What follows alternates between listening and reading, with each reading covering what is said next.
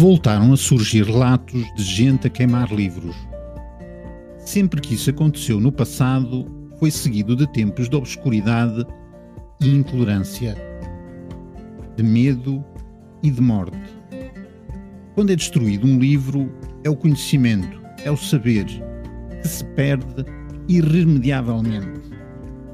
Perdemos todos, ficamos todos mais pobres porque cada livro é a imagem de nós enquanto seres humanos, com as nossas falhas e virtudes.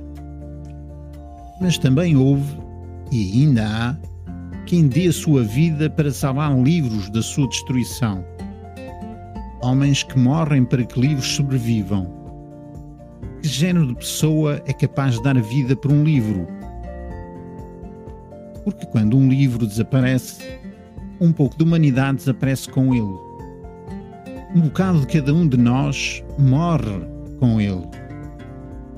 Por isso, viva o livro. Boas leituras.